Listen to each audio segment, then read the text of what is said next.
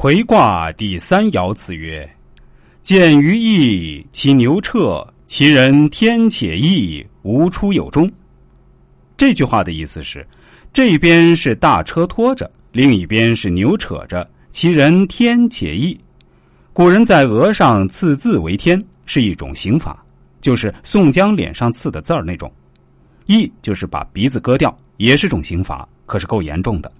一开始不好。但是最终还是在一起的，很多夫妻闹到最后闹得翻了天，大打出手，甚至上法庭，大概就是这里描述的状况了。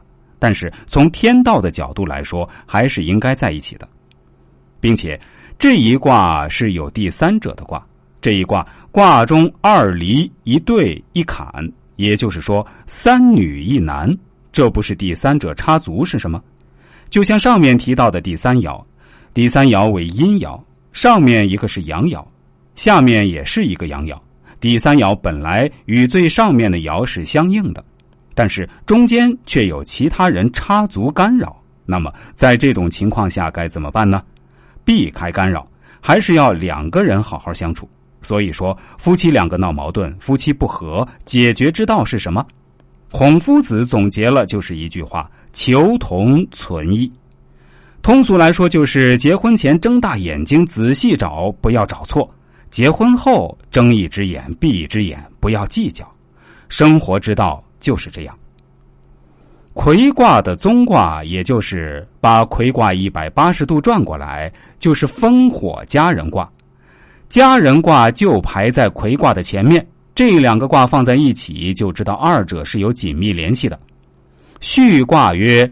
伤于外者，必反于家，故受之以家人；家道穷，必成，故受之以魁。魁者成也，成必有难，故受之以简。这段话把家人卦、魁卦、简卦三者的关系讲得很明确了。为什么会魁？是因为家道穷的缘故。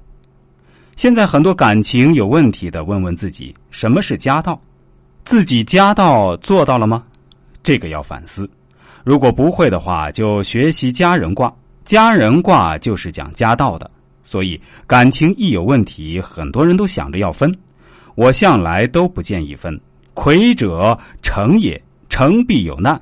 夫妻同心，其利断金。夫妻两个要闹矛盾了，则难接踵而至。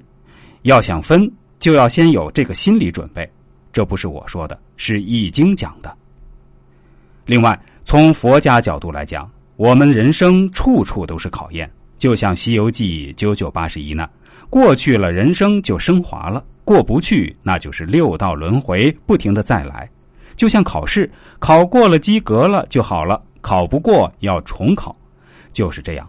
同时，按佛家的观点，我们遇见的每一个人都是有原因的。都是佛菩萨来度我们的，所以我们应该去好好面对，而不是逃避。